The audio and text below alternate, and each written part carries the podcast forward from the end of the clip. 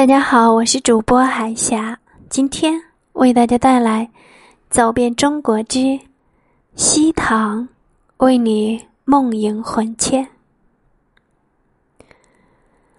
西塘的美比不上周庄，它的知名度也比不上乌镇，但它的空气会令人的心肺感到前所未有的舒畅。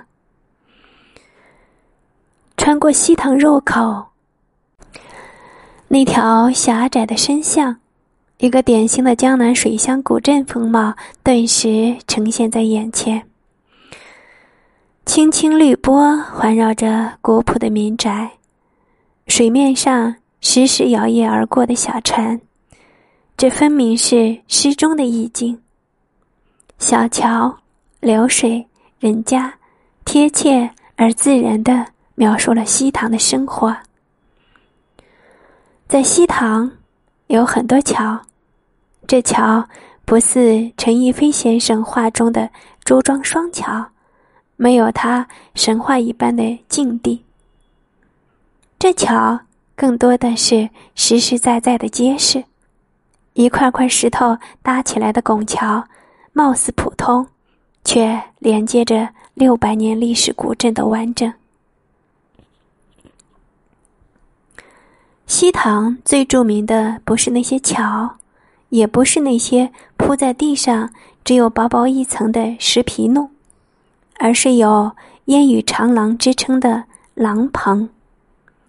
长长的沿着西塘河而建的烟雨长廊有一千多米，是众多江南水乡中独一无二的建筑，也是古镇中一道最独特的风景线。走在下面，既无日晒雨淋之苦，又可以尽览水乡烟雨秀色。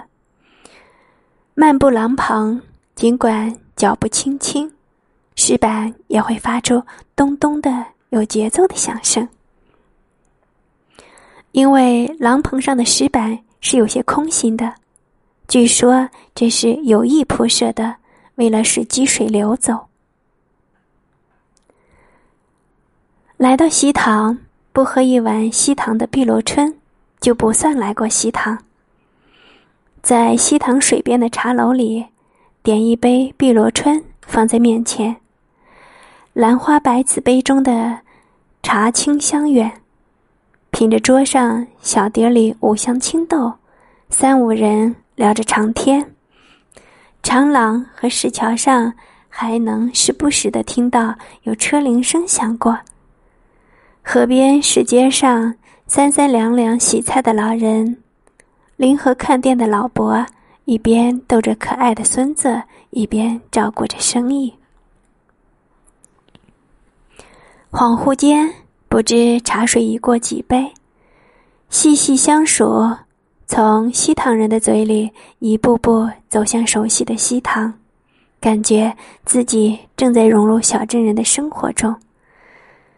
就在这澄澈的茶水中，背弃城市里的躁动，带着一颗重新起航的心驶入这里，与朴实的西塘人把茶言欢。